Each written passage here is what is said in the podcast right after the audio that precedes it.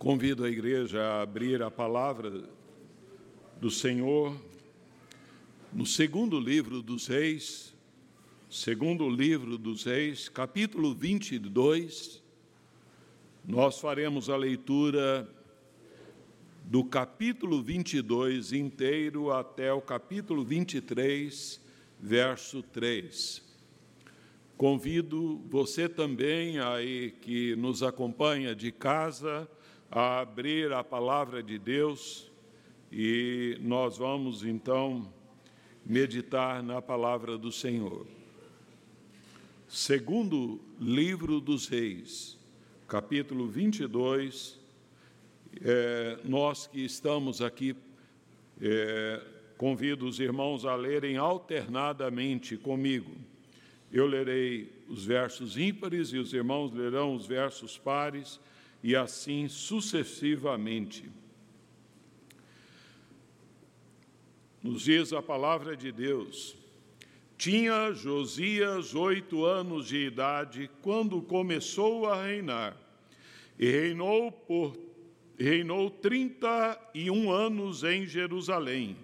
Sua mãe se chamava Gedida e era filha de Adaías e de Bozafe.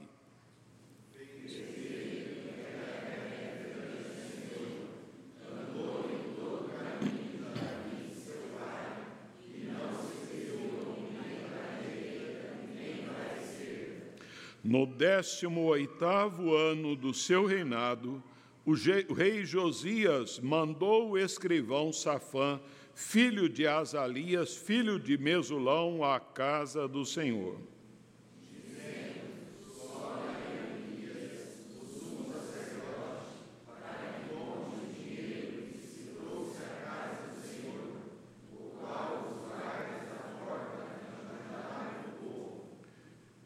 Que o deem nas mãos dos que dirigem a obra e tenha a seu cargo a casa do Senhor, para que paguem aqueles que fazem a obra que há na casa do Senhor, para repararem os estragos da casa.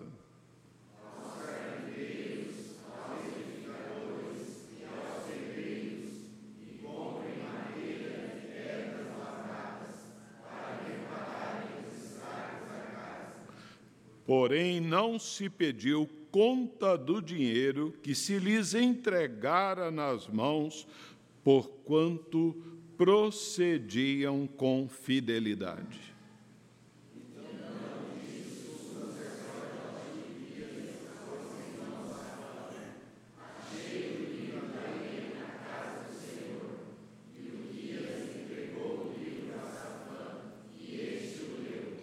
Então o escrivão Safã veio ter com o rei e lhe deu relatório, dizendo: Teus servos contaram o dinheiro que se achou na casa e o entregaram nas mãos dos que dirigem a obra e têm a seu cargo a casa do Senhor.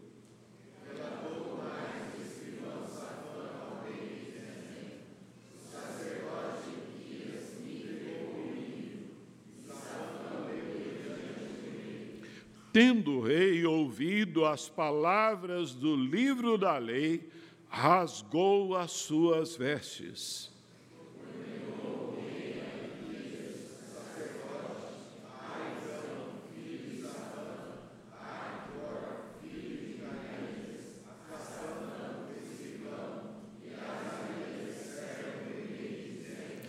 Ide e consultai o Senhor por mim, pelo povo, por todo Judá, acerca das palavras deste livro que se achou, porque grande é o furor do Senhor que se acendeu contra nós, porquanto nossos pais não deram ouvidos às palavras desse livro para fazerem segundo tudo quanto nos está escrito.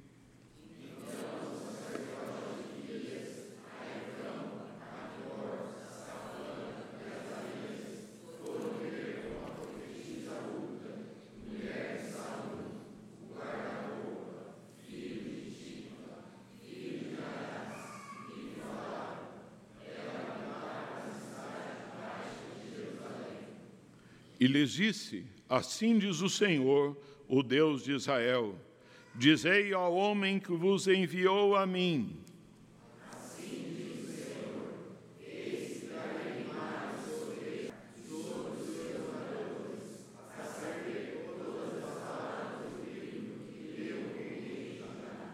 visto que me deixaram e queimaram incenso a outros deuses, para me provocarem a ira com todas as obras das suas mãos.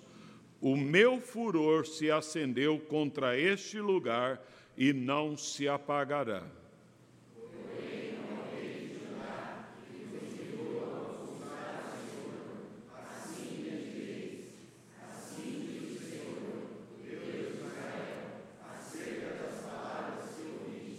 porquanto o teu coração se enterneceu e te humilhaste perante o Senhor, quando ouviste o que falei contra este lugar e contra os seus moradores, que seriam para assolação e para e, resga, e rasgaste as tuas vestes e choraste perante mim, também eu te ouvi, diz o Senhor.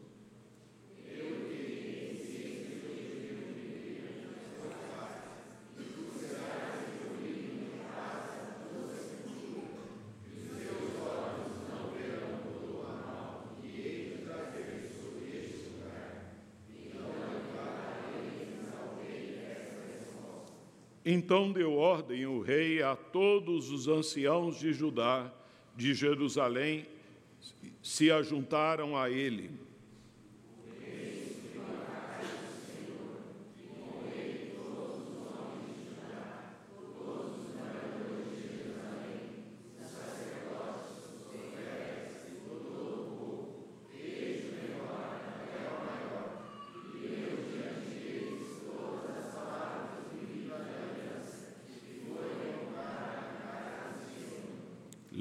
juntos o verso 3. O rei se pôs em pé junto à coluna e fez ao Senhor para os seguirem, aguardar os seus mandamentos, os seus testemunhos e os seus estatutos de todo o coração e de toda a alma, cumprindo as palavras da aliança que estavam escritas naquele livro e todo o povo anuiu a esta aliança. Vamos orar. Pai querido, esta porção tão preciosa da tua palavra é, foi lida e ouvida, ó Deus, por nós nesse momento, e nós lhe suplicamos, nos leves à compreensão é, desta revelação, ó Deus, que foi registrada para o nosso ensino, para a nossa instrução, para, ó Deus, é, tratar com a nossa vida. Ó Senhor, dá-nos um coração, ó Deus, de Josias, para ouvirmos a tua palavra e para que ao ouvi-la, possamos responder ao Senhor segundo a tua vontade. É o que lhe pedimos, em o nome do Senhor Jesus. Amém. Hoje, em nosso culto, nós nos voltamos singular para recordarmos um fato importantíssimo implantado por Deus na plenitude dos tempos históricos, o dia da reforma protestante. Nós celebramos essa data recordando o fato de que um monge chamado Martinho Lutero, insatisfeito e revoltado com os demandos da igreja e com as vendas da das indulgências por Tétzel, na noite do dia 31 de outubro de 1517, véspera então do dia de Todos os Santos, ele afixou ali então na porta da sua paróquia em Wittenberg, na Alemanha, o que ficou conhecido como as 95 teses da reforma. Por esta colocação, é, Lutero estava ali desafiando o clero, de modo geral, os legados papais, os promotores da indulgência, para um debate público ali acerca dos problemas cruciantes que ah, envolviam a vida da igreja, na área da teologia, na área da eclesiologia, na disciplina em que e na questão moral em que a igreja estava ali mergulhada. Esse movimento reformador do século XVI para o evangélico não constitui apenas um capítulo na história. Ele desencadeou um processo cuja validade, cujo dinamismo deve estar presente em todas as gerações. A igreja reformada é uma igreja em constante processo de reformação. Consequentemente, tem que haver um laço, um relacionamento entre o cristão individual e a reforma. Essa reforma que nós comemoramos de forma singular no dia 31 de outubro. Lamentavelmente, nós atravessamos dias em que parte da igreja evangélica brasileira, especialmente no meio pentecostal, comandados ali por sua liderança, em meio a tantas denominações que nós temos, propositadamente minimizam ou ignoram ou desprezam então esta preciosa herança que é então a reforma protestante. E é nosso propósito hoje, então, avivar no coração dos irmãos é, a gratidão a Deus e também, assim, o amor para com a reforma protestante. Por outro lado, também fazer com que compreendamos, como afirmou o servo de Deus, que a, ela é um estado de espírito. Cada um de nós deve possuí-lo, expulsando erros e superstições que sutilmente introduzem nos corações desprevenidos. Como filhos legítimos da reforma, devemos dar testemunho corajoso das suas doutrinas, sempre e em toda parte. Nós notamos que foi o zelo pela causa de Deus, pela verdade bíblica, que leva, levou então estes homens a lutarem para que houvesse, que tivéssemos então a, o movimento reformado.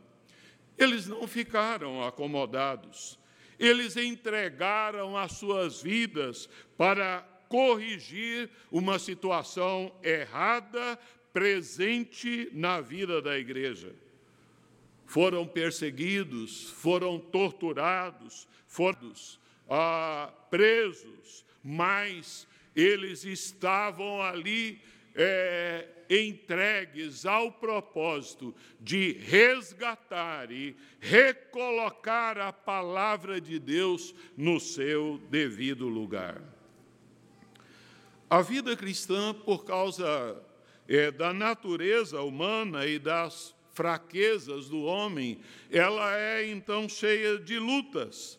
E então é, demanda uma necessidade de renovação, de autorreforma constante.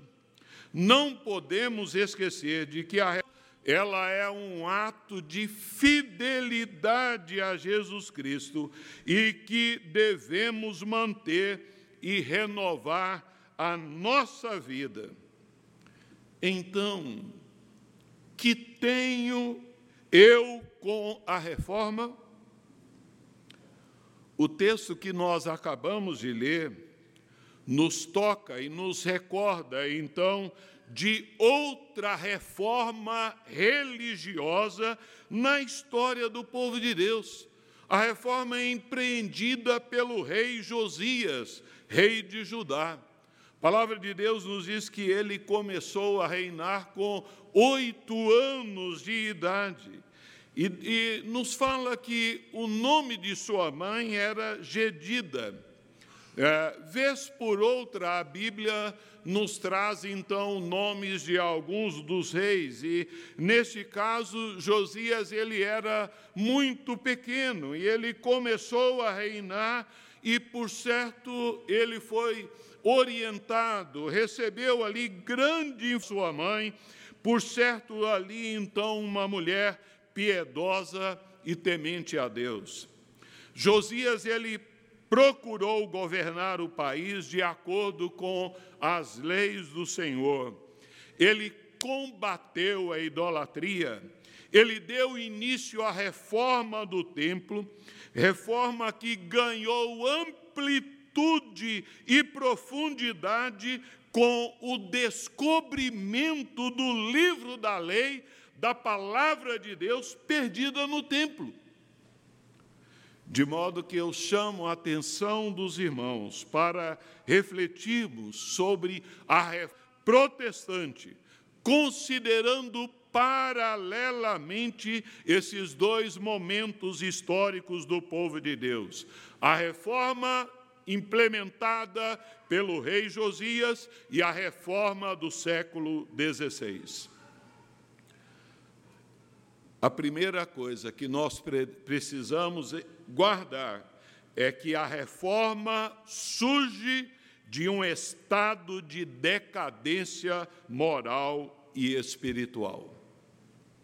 Foi assim nos dias do rei Josias, não é? Então, a, aquele menino com oito anos de idade, é, a, ele assume o trono é, em que a nação que deveria ser uma nação temente a Deus, que amasse a Deus, estava em grande degradação moral. E ah, ali ele começou a reinar nessa situação em que ah, é, o povo de Deus estava numa situação apodrecido, é, em, em consequência da corrupção é, vivida, implementada ali por seu avô Manassés e por seu pai Amon. Na, no segundo livro das Crônicas, capítulo 33, verso 22, lemos do pai de Josias, Amon, fez o que era mal perante o Senhor, como fizera Manassés seu pai, porque Amon fez sacrifício a todas as imagens de escultura que Manassés, seu pai, tinha feito e a serviu. Amon ele governou apenas dois anos e morreu. E basta é, para nós entendermos e recordarmos as abominações de Manassés, chegou a queimar seus filhos a Moloque. E, e a palavra de Deus, então, nos diz que é, no segundo livro dos Reis, capítulo 21, verso 9, se você voltar aí a, a folha, é, verá, diz a, a, que é, esses reis procederam piores que as nações que o Senhor tinha destruído diante de Israel. Tal era o estado de desprezo para com Deus, de abandono do templo, que se perdera a escritura dentro do templo.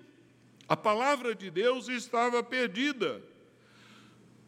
De modo que nos dias do rei Josias, o povo estava mergulhado na idolatria e a casa de estava abandonada. De igual modo, meus irmãos, são de triste memória as coisas que antecedem a reforma protestante. Quero chamá-los a uma recordação. Nós é, ah, recordamos que a palavra de Deus ela termina apresentando ali é, os últimos passos da Igreja Apostólica no livro do Apocalipse. A partir daí, a Bíblia nada mais nos fornece a respeito da igreja. O que é que aconteceu depois, então, dos tempos apostólicos? A igreja passou por várias fases. Inicialmente, ela se expandiu em meio às perseguições e as provações, como nós temos ouvido nas exposições é, do livro de Atos através do reverendo Misael.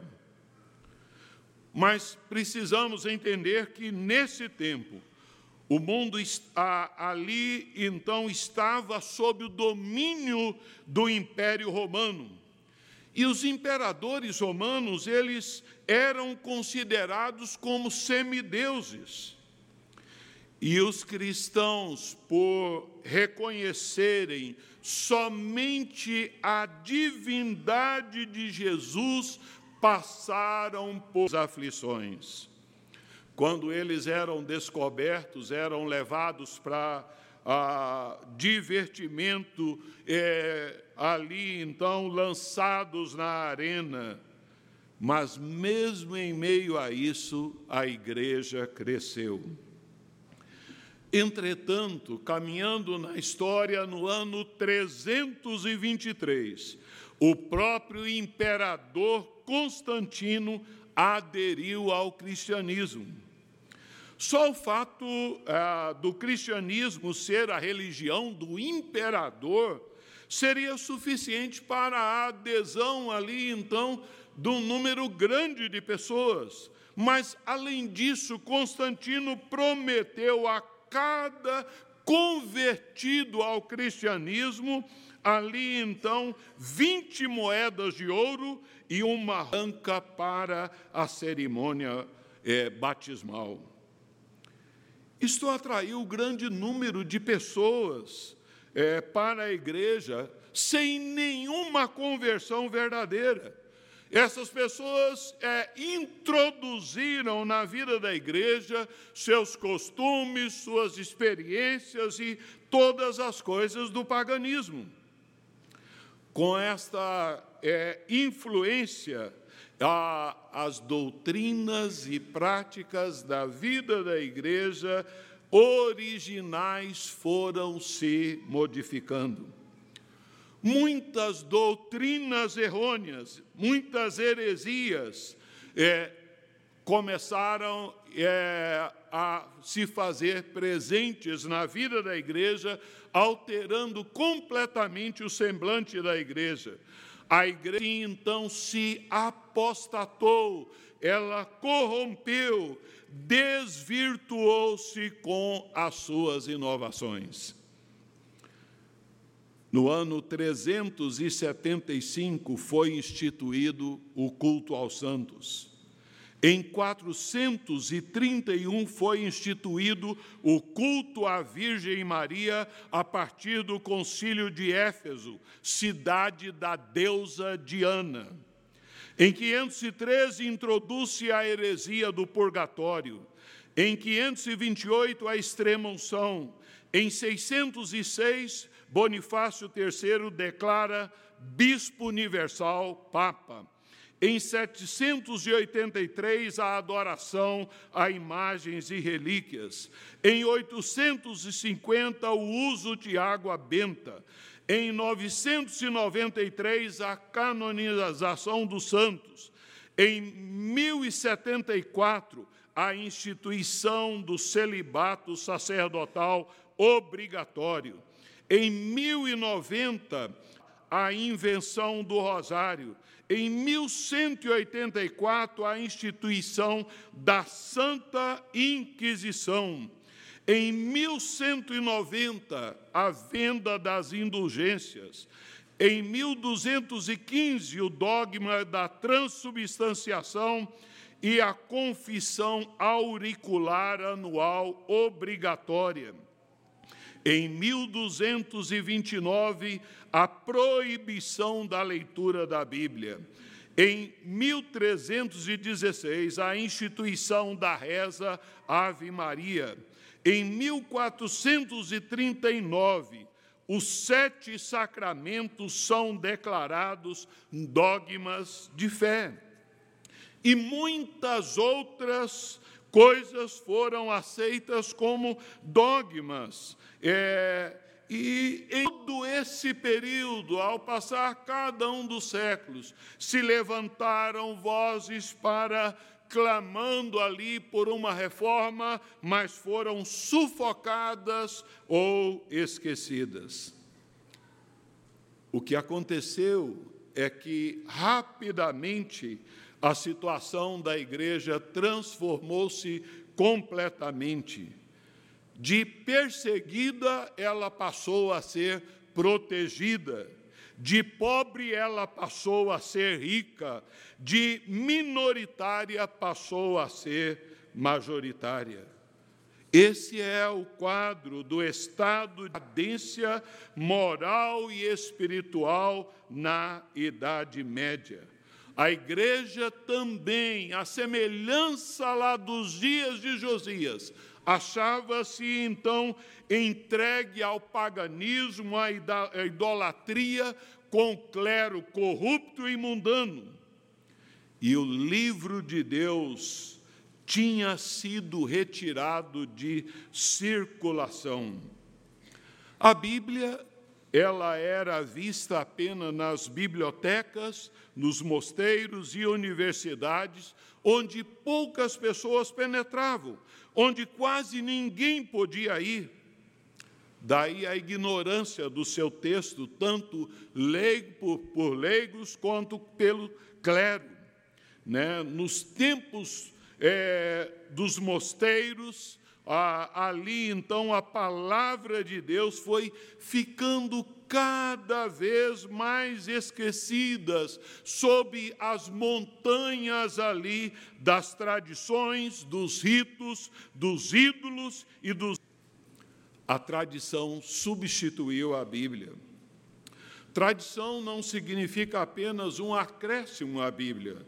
A tradição significa a substituição, roubando-lhe a autoridade. De modo que a, a reforma protestante ela surge com o resgate e o retorno à palavra de Deus. Foi o que fez, paralelamente, o rei Josias. Né? Ah, Josias, ele era violente, filho de reis perversos, mas a sua filiação espiritual era outra. Em, é, no texto de, aí de é, 1 Reis 22, 2 diz: Josias andou em todo o caminho de seu pai Davi e não se desviou nem para a direita nem para a esquerda. E, em 2 Crônicos 34, 3, vai além e diz: começou a buscar, é, é, de Josias, começou a buscar o Deus de Davi, seu pai. A busca é, ali, então, por parte desse jovem era a evidência da obra do Espírito Santo na vida desse jovem. E em seu desejo de servir a Deus, ele começou com algo aparentemente simples, embora não insignificante, a reforma do templo. E graças ali à reforma do templo, é, ali então o livro da lei foi achado pelo sacerdote Uquias. Livro da lei é o que se compreende ou ali então é, os, os cinco livros de Moisés ou apenas o livro de Deuteronômio. Ah, Deus ali então foi consultado e houve grande renovação que se processou na vida de toda a nação. E o achou o livro, trouxe a Safã, é, achado, então é, ele o leu na presença do rei, e ali, consternado, o rei rasgou as suas vestes e disse: Olha, nossos pais pecaram, eles abandonaram as palavras livro.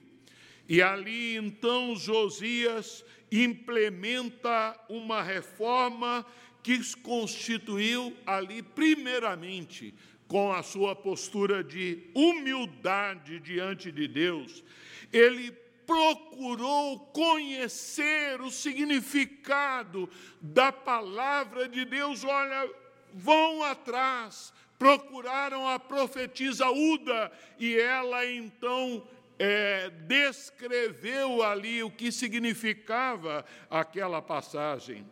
Ele convocou o povo a uma reunião, a uma é, aliança promoveu a purificação do templo, destruiu objetos de idolatria, matou os sacerdotes que estavam comprometidos com a idolatria, aboliu médios feiticeiros e ídolos da terra de Judá. E, por fim, ele celebrou a Páscoa que a tanto tempo na, o povo de Deus não a celebrava. Se você ler, meu irmão, minha irmã, os, os, capítulos 34 e 35 aí do segundo livro das crônicas, leia lá, pega uma caneta e grife ali expressões achou, ouviu, ordenou, renovou, tiraram, queimaram, destruiu, fez em pedaço, destruiu em pó, ah, queimou, derribou, palavras que descrevem a ação do rei Josias. E o que se fez na reforma na Idade Média? A, a reforma teve como grande preocupação é, recuperar o alto valor a autoridade da palavra de Deus sobre a vida do povo. E ah, este livro que estava fechado, e literalmente em vários lugares ele estava acorrentado. E as pessoas não tinham acesso a ele de modo que a primeira preocupação dos reformadores foi então de traduzir a Bíblia, então na linguagem do povo, colocá-la nas mãos do povo.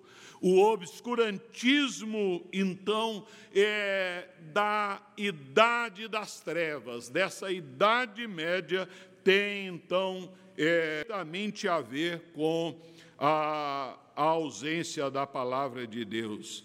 Mas é, é maravilhoso vermos, irmãos, que mesmo naquela situação de obscurantismo, Deus estava usando os mosteiros para conservar intacta a sua mensagem redentora. Né? E, e dentre ali, então, é, os princípios fundamentais, então, da reforma protestante se sobressai a soberania da palavra de Deus. Só a Escritura, só a palavra de Deus. A igreja, naqueles dias, havia desprezado a Escritura. O clero pouco a...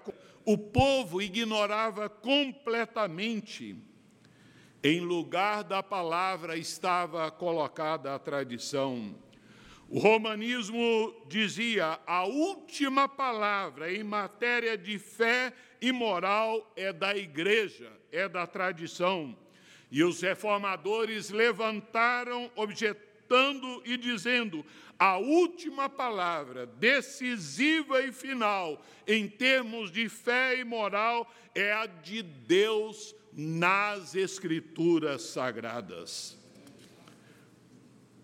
Assim foi que eles levantaram a primazia da fé, sendo que a igreja naqueles dias ensinavam a salvação era um patrimônio da igreja. Ela detinha o acervo dos méritos de todos os santos, que usava em benefício dos penitentes e das almas do purgatório. Pregava a salvação pelas obras, julgava-se não somente a única e verdadeira, mas a fonte geradora da redenção. De modo que, numa expressão secular, é, podemos resumir o pensamento que era fora da Igreja Católica não há salvação.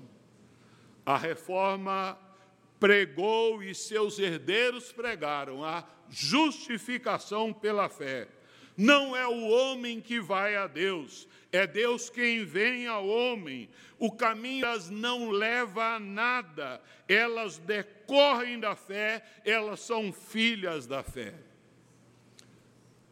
Mas a reforma proclamou também só a gratia, só a graça de Deus. A salvação ficava ali naqueles dias dependente do pecador e este da igreja, sendo fiel à santa amada igreja, cumprindo seus deveres religiosos, submetendo as penitências impostas, andando em obediência irrestrita ao, ao sacerdote, recebendo frequentes perdões sacerdotais, ingerindo a hóstia contritamente, a igreja garantia o destino eterno numa transação comercial caracterizada. E o máximo que podia é a pessoa cair no purgatório, que era retirada de lá, então, num processo miraculoso, então, através das missas e das indulgências. A reforma deitou abaixo esse esquema ao demonstrar que a Bíblia nos ensina que a salvação é pela graça. O homem de si mesmo não pode salvar. A salvação ela é uma dádiva de Deus, vem pela misericórdia divina, do amor do Pai, do sacrifício do Filho e do ministério do Espírito Santo na vida das pessoas. Virtudes e méritos não salvam. A igreja não salva. Sem a graça de Deus só há desgraça que resta na pessoa. Daí então a solos Cristos. O futuro espiritual, então, do povo ficava a cargo dos intercessores, dos mediadores, é, das medianeiras. Havia um santo para cada devoto. Padroeiros e padroeiras se multiplicavam. Não é sem motivo que o dia de todos os santos na paróquia de Lutero era concorridíssimo. O povo então é, ignorante, mantido nesse estado pela religião, confiava a remissão dos seus pecados aos incontáveis santos e santas, ressaltando a proeminência de Maria. A reforma esvaziou esse gigantesco panteão romanista varreu dos templos ali então os ídolos e dos corações a idolatria. Pregava com veemência que Jesus Cristo, Ele é o único mediador, Ele é o único Salvador, é, é o único mediador entre Deus e os homens. Pregava com veemência a irrepetibilidade, a suficiência, a eficácia e a eternidade do sacrifício do Cordeiro. Cristo é Deus forte, não precisa de parceiros para a obra vicária. Com estes primados da reforma, é a reforma transferiu a salvação que está nas Escrituras, exclusivamente para a pessoa de Jesus Cristo, encarnado por amor de Deus Pai e recebido pela fé.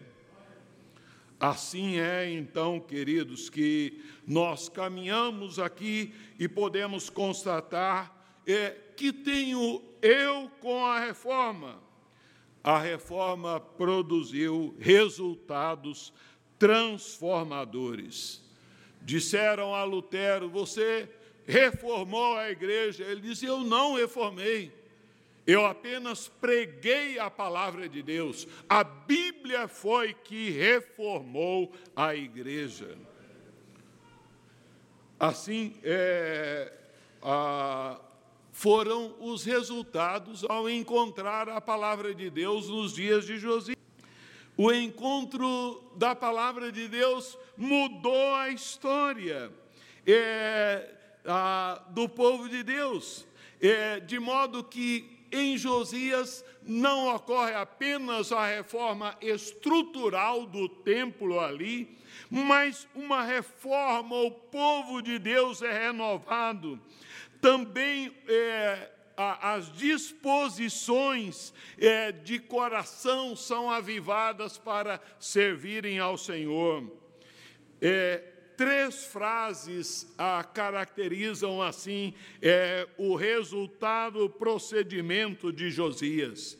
Fez ele o que era reto perante o Senhor, andou em todo o caminho de seu pai Davi, não se desviou nem para a direita nem para a esquerda Tal é o então de Josias, o caráter da sua conversão, o caráter da reforma que ele fez, que é, nos diz então a palavra do Senhor. Antes dele, não houve rei que fosse semelhante, que se convertesse ao Senhor de todo o seu coração, de toda a sua alma, de todas as suas forças, segundo toda a lei de Moisés, e depois dele nunca se levantou outro igual. Como é maravilhosa essa expressão ali em 2 Reis 23, verso 25. E o que, ah, então, é, os resultados da reforma protestante do século XVI foram pelo poder da palavra de Deus, porque ela é viva e eficaz. Não é? A reforma, ela proporcionou então o livre acesso à palavra de Deus. Os reformadores lutaram a Bíblia na mão do povo esta é talvez uma das maiores bênçãos da reforma protestante. A redescoberta da doutrina da justificação é, pela fé, a redescoberta revolucionária da doutrina bíblica do sacerdócio de todos os crentes, que nós não temos mais a necessidade de ir a um sacerdote, de um mediador, para nos mediar entre nós e Deus né? Livremente o cristão pode chegar à presença de Deus sem receio de que Deus o condene ou que Deus o rejeite. A reforma ela é um processo contínuo, ah, contínuo porque todos os erros que foram condenados lá em 1517, apontados nas 95 teses de Lutero, permanecem hoje na Igreja Católica Apostólica Romana. Logo, também a reforma tem que ah, permanecer. Assim nós podemos concluir. Convém, meus irmãos, nós estarmos cientes da importância da leitura da Bíblia, do conhecimento doutrinário e da sua aplicação prática. Há então diversas maneiras de se perder a Escritura. Pode se perder através de, então de uma linda e bela encadernação e não é, possuir ali o seu conteúdo. De a, se perder a Bíblia é de conhecê-la sem praticá-la. Aí então é construir a casa sobre a areia. Em certo sentido, a Bíblia hoje também está escondida para muitas pessoas que não levam em conta as suas lições eternas, não reconhecem a sua autoridade divina, deixando de reconhecer a autoridade divina da Bíblia, nós não temos outro livro para colocar em seu lugar. A igreja precisa se voltar à Bíblia todos os dias o cristão precisa se voltar para a palavra de Deus e por ela filtrar ali ah, as experiências ou ensinos que surgem que é, com os quais é, ela se relaciona. Tristemente, muitos dogmas foram sendo incorporados na igreja evangélica brasileira a maldição de família, o evangelho da prosperidade econômica e da prosperidade física, da saúde, a confissão positiva, a, a cura interior, espíritos territoriais, a novos apóstolos, o uso disso dentro de igreja evangélica, o uso de rosa ungida e outras coisas. A igreja também precisa reformar-se no sentido de que muitos agem assim, em lugar de colocar-se a serviço de Deus, grande parte das pessoas querem um Deus que esteja a seu serviço. Muitos estão querendo um Deus Aladim, ah, o gênio ali da lâmpada, não o Deus da Bíblia, o Deus do compromisso. Temos que servir a Deus não por aquilo que Ele tem para nos dar, mas por aquilo que Ele é um Deus que quer realizar o maior milagre em uma vida, a generação, a justificação, a santificação, que visa a glorificação. O que viemos fazer aqui nessa noite? Não viemos aqui para bater cartão, para rever amigos, para fechar negócios. Não viemos aqui por uma pressão dos pais, mas nós nos comparecemos aqui na presença de Deus para ouvir a Sua palavra. Nós nos comparecemos para é, é, diante de Deus é, para pedir perdão a Deus, para adorá-lo e, através da palavra de Deus, sermos corrigidos, consolados, alimentados, exortados, instruídos. Precisamos nos voltar para a de Deus e termos um coração de Josias, ouvi-la e rasgarmos o nosso coração confessando o pecado.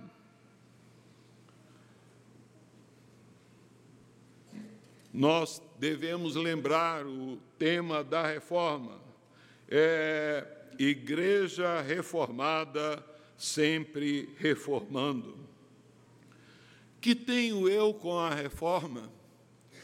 O que, que você tem a ver com a reforma? Tudo. a liberdade de culto, a, o privilégio de ter as sagradas escrituras, se deve então a pessoas que dispuseram a ser queimadas vivas, mas não abriram mão é, da verdade.